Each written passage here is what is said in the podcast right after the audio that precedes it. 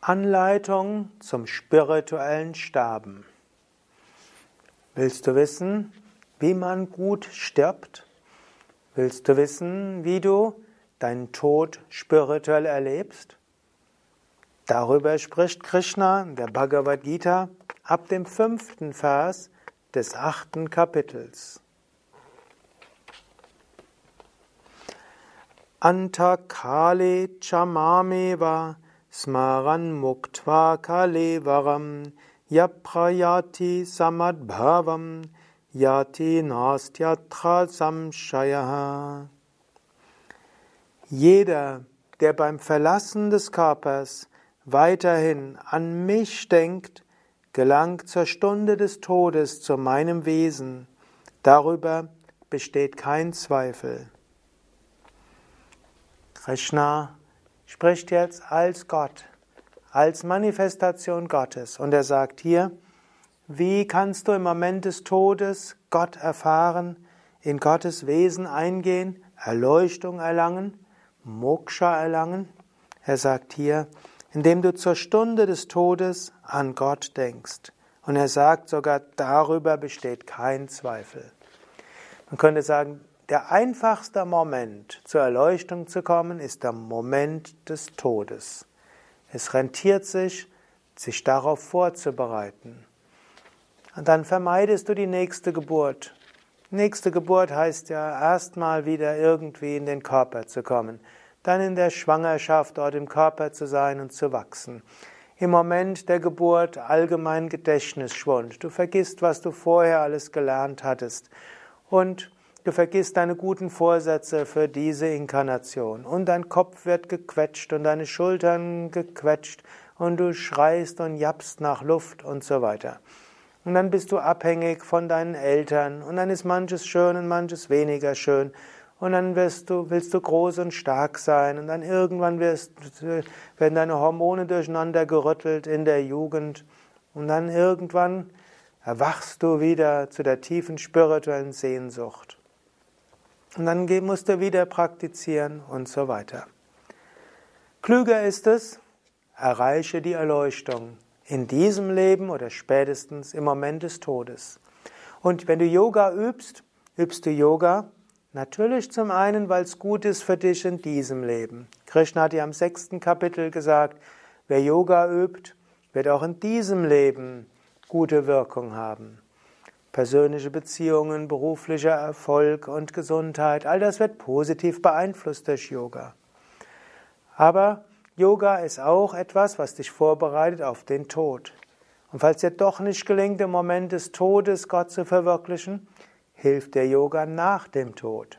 Denn es heißt, in der Astralwelt wird das, woran du denkst, sich manifestieren. Wenn du Ängste hast, werden die Objekte der Ängste da sein.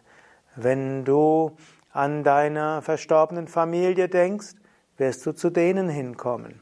Wenn du dir Sorgen machst um deine Hinterbliebenen, wirst du an einer erdnahen Ebene sein und deren Leid und Schwierigkeit eine Weile erleben. Wenn du Yoga übst, dann wirst du eine gewisse Herrschaft über den Geist haben. Idealerweise wirst du dann so sterben, dass du an Gott denkst und zur Befreiung kommst. Gelingt das dann in dem Moment nicht, dann kannst du nach dem Tod meditieren, Mantras wiederholen. Du hast wenigstens keine körperlichen Schmerzen mehr und es fällt dir leicht, die Zeit zwischen zwei Leben in erhabenen Ebenen zu verbringen. Und dann wirst du im nächsten Leben so wiedergeboren werden, dass du wieder zügig spirituell praktizieren kannst. Daher, Yoga ist nicht nur gut in diesem Leben, es ist auch eine gute Todesvorbereitung, etwas Gutes für nach dem Tod.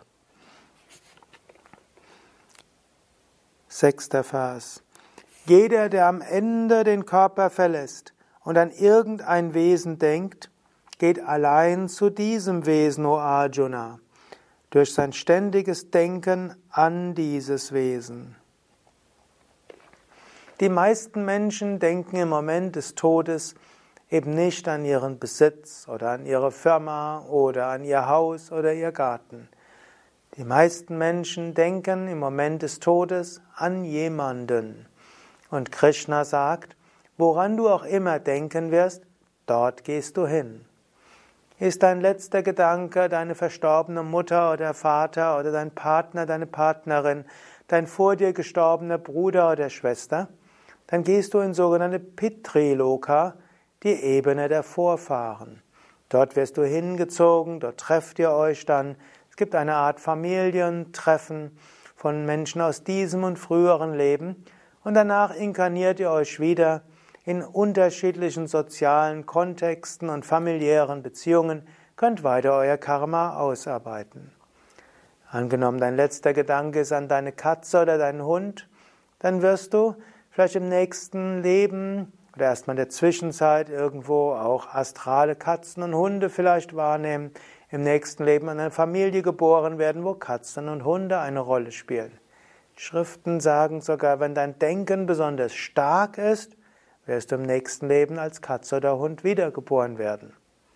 Magst du jetzt eigenartig finden, aber die moderne biologische Forschung bestätigt, dass der Unterschied zwischen Mensch und Tier nicht so groß ist, wie man das früher in der westlichen Kultur gedacht hatte. Und wenn du an deinen, an den denkst, der der Übles mitgespielt hat, dann wirst du ihn nach dem Tod wieder treffen. Könnt ihr euch auch nach dem Tod ärgern. Und du wirst im nächsten Leben mit diesem Menschen schon wiedergeboren werden. Und ihr könnt euch auf andere Weisen auseinandersetzen. Aber muss das sein? Nein. Denke an Gott. Und so ist es am besten, du denkst an Gott und dann gehst du in Gott ein. Siebter Vers. Daher denke alle Zeit nur an mich und bemühe dich. Wenn Geist und Verstand fest auf mich gerichtet sind, wirst du ohne Zweifel allein zu mir kommen. Der letzte Gedanke im Moment des Todes ist von so großer Wichtigkeit, dass es sich rentiert, sich darauf vorzubereiten. Es wird jetzt allerdings nicht so sein, dass du merkst, ah, ich sterbe jetzt, woran würde ich denn gerne denken? Und dann überleg, mach ein paar Minuten, überlegst du, was sind die Alternativen und dann denkst du an das, woran du denken willst. So funktioniert es leider nicht. Sondern dein stärkster Gedanke in diesem Leben wird zu dem Gedanken sein, den du im Moment des Todes hast. Wenn deine stärksten Gedanken deine Kinder sind, dann wirst du an sie denken. Wenn deine stärksten Gedanken deine Eltern oder verstorbener Partner oder der Partner, die Partnerin, die dich verlassen haben, sind, dann wirst du daran denken.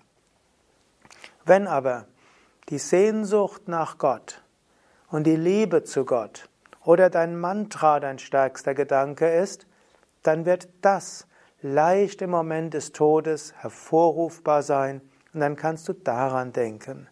Und wenn du jeden Tag meditierst und jeden Tag 20 Minuten, 30 Minuten meditierst, mit dem gleichen Mantra meditierst, mit Intensität meditierst und dabei spirituelle Erfahrungen hattest, dann wird das logischerweise der stärkste Gedanke sein. Und dann wird automatisch dein Geist dorthin gezogen werden. Vielleicht hast du auch schon Prüfungen gehabt. Vielleicht hast du irgendwann mal quietschende Bremsen neben dir gehört.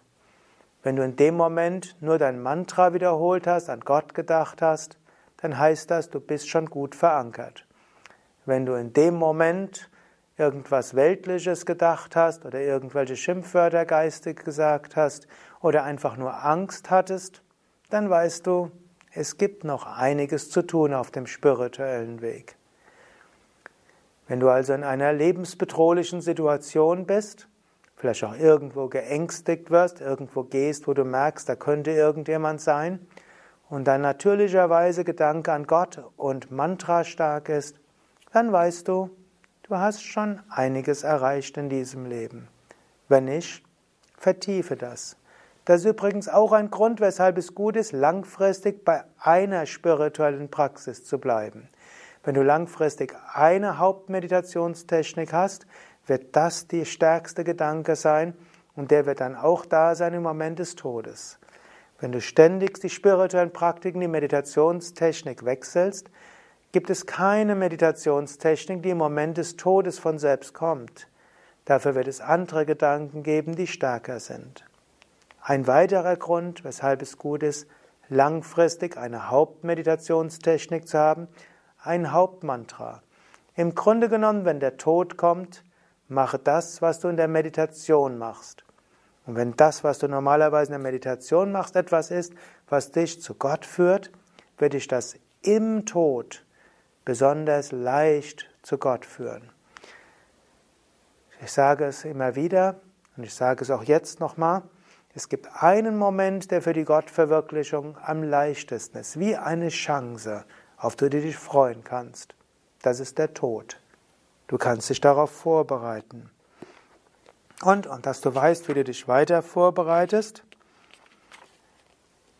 dann sagt Krishna hier noch weitere Tipps. Er gibt dir weitere Tipps, wie kannst du sterben? Und was könntest du in der Meditation vor dem Tod schon üben? Achter Vers. Wenn der Geist sich nicht anderen Dingen zuwendet, wenn er durch die Gewohnheit des Meditierens fest geworden ist und fortwährend über Gott meditiert, gelangt man zum höchsten Wesen, zum Strahlenden. Also, in diesem Leben, auch wenn du jetzt noch jung bist, dann ist es wichtig, regelmäßig zu meditieren. Lass deinen Geist durch Meditation fest werden und denke immer über das Göttliche nach. Und dann gelangst du zum höchsten Wesen, zum Strahlenden. Vielleicht sogar in diesem Leben, spätestens im Moment des Todes. Neunter Vers. Und wer zur Stunde des Todes meditiert über den Allwissenden, der ohne Anfang und ohne Ende ist, den Beherrscher der ganzen Welt, der kleiner ist als ein Atom, der alles erhält, dessen Gestalt nicht wahrnehmbar ist, der strahlt wie die Sonne und jenseits von Dunkelheit ist, wessen Geist unerschütterlich, wer voller Hingabe ist, wer mit der Kraft von Yoga den Lebensatem zwischen den Augenbrauen festhält, erreicht dieses höchste, strahlende Wesen. Krishna gibt dir mehrere Meditationstechniken, und mehrere Weisen zu Gott zu kommen. Er hat zunächst gesagt, an Gott zu denken im Moment der Meditation, letztlich mit Hingabe, das ist der Bhakti-Aspekt. Und jetzt geht er vom Jnana-Yoga-Aspekt aus. Schon in diesem Leben meditiere über Gott als Brahman, das Unendliche, das Ewige. Und mache das im Moment der Meditation. Er gibt uns noch einen dritten Tipp. Aber zunächst noch sagt er, das, was die Kenner der Veden das Unvergängliche nennen, das, wohin die Selbstbeherrschten und die Leidenschaftslosen eingehen, und das, wofür die Menschen, die es ersehnen, in Schülerschaft leben, dieses Ziel werde ich dir kurz erläutern. Es geht jetzt um Raja Yoga. Also es geht um, was die Selbstbeherrschten machen, was Menschen, die bewusst Praktiken üben. Also zuallererst hat er gesagt, Bhakti Yoga, denke an Gott, richte deinen Geist an Gott, bete zu Gott, auch im Moment des Todes. Zweitens, der Jnana Yoga Weg. Meditiere in diesem Leben über das Unendliche und das Ewige, das Absolute, das Unveränderliche. Und mache das auch im Tod. Und jetzt etwas systematischer. Zwölfter Vers. Nachdem er alle Tore verriegelt, den Geist im Herzen eingeschlossen hat, nachdem er den Lebensatem im Kopf festgehalten hat und Konzentration übt, wenn der Sterbende das einsilbige Om für Brahman spricht und beim Verlassen des Körpers an mich denkt, erreicht er das höchste Ziel.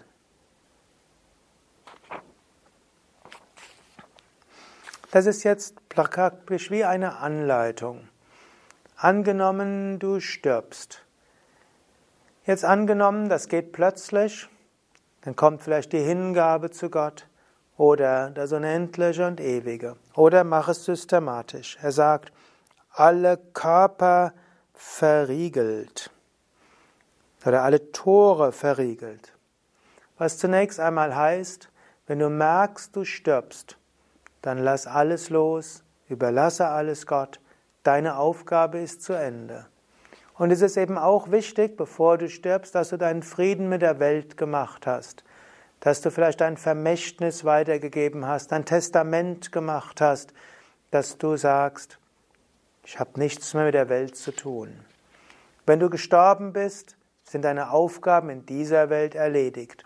Versuche nicht nach dem Tod noch deinen Angehörigen die Trauer an irgendetwas zu sagen. Versuche nicht deinen Angehörigen noch zu helfen. Vertraue sie Gott an, übergib sie Gott. Deine Aufgabe ist zu Ende. Das ist praktisch, was du machen solltest, am besten schon jetzt, dass du sagst, wenn ich sterbe, habe ich nichts mehr mit dieser Welt zu tun. Ich habe nichts mehr mit meiner Familie und nichts mit meinem Unternehmen, noch nicht mal mit meinem gemeinnützigen Verein zu tun. Jetzt tue ich alles so gut wie ich kann und ich lasse los. Und wenn ich sterbe, ist alles vorbei Gott wird sich darum kümmern. Das ist also etwas, was du in diesem Leben schon machen kannst. Umso mehr, wenn du zum Beispiel hörst, du hast eine lebensbedrohliche Krankheit. Umso mehr, wenn du ein Alter erreicht hast, wo du weißt, Leben ist endlich. Das weißt du schon immer. Aber es wird dir bewusst, wenn du ein gewisses Alter hast. Gut, wenn du dich so vorbereitet hast, dann geht es weiter.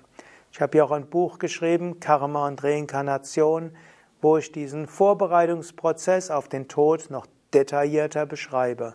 Beziehe ich mich auf diese Verse der Bhagavad Gita und gebe noch ein paar praktische Tipps. Das sei dir also auch ans Herz gelegt, was du machen kannst, bevor du stirbst und wie du auch Menschen helfen kannst, die sterben und wie du Menschen helfen kannst, die gestorben sind. Hier die Verse von Krishna. Also erst Tore verriegelt, das sind die zehn Sinne.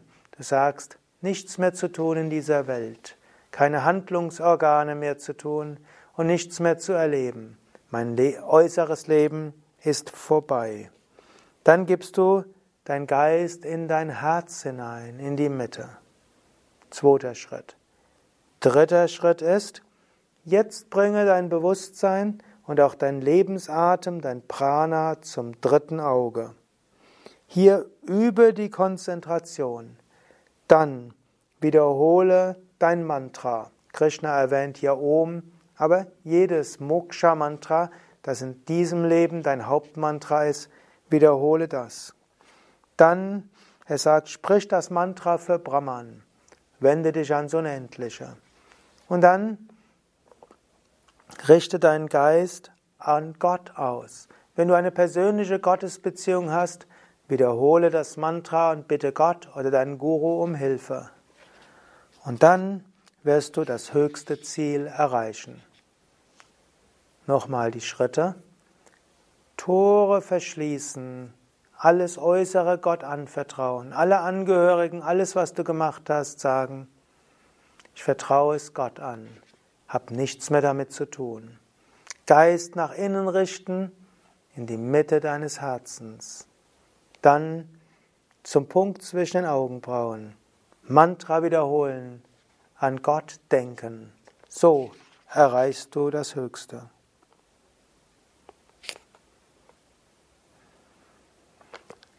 Ich bin leicht zu erreichen für diesen stets selbstbewussten Yogi, der fortwährend und täglich über eine lange Zeit mit aufrichtigem und einpünktigem Geist an nichts anderes als mich denkt, o Arjuna.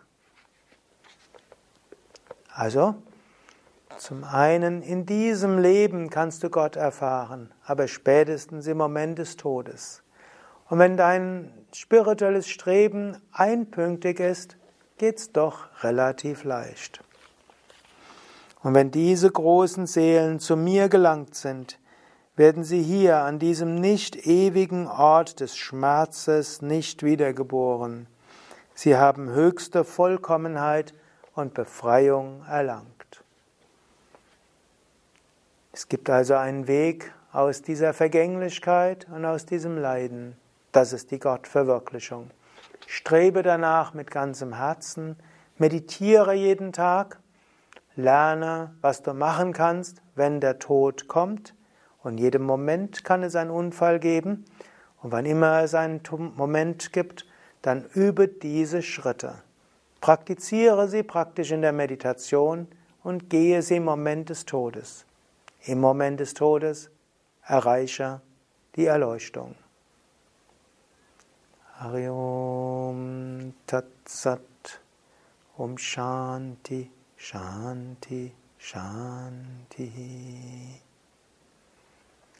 Mehr Informationen auch über das Buch Karma und Reinkarnation oder auch weitere Tipps, wie man sterben kann und wie du dich selbst auf den Tod vorbereiten kannst, wie du anderen helfen kannst, sich auf den Tod vorzubereiten, findest du auf unseren Internetseiten www.yoga-vidya.de Querstrich Reinkarnation Wiedergeburt. Und wenn dir das zu kompliziert einzugeben ist, dann gib einfach ein in eine Suchmaschine Tod Yoga Vidya. Und dann wirst du etwas finden auf unseren Internetseiten über den Tod, Vorbereitung auf den Tod und Vermeidung von Reinkarnation. Om Shanti.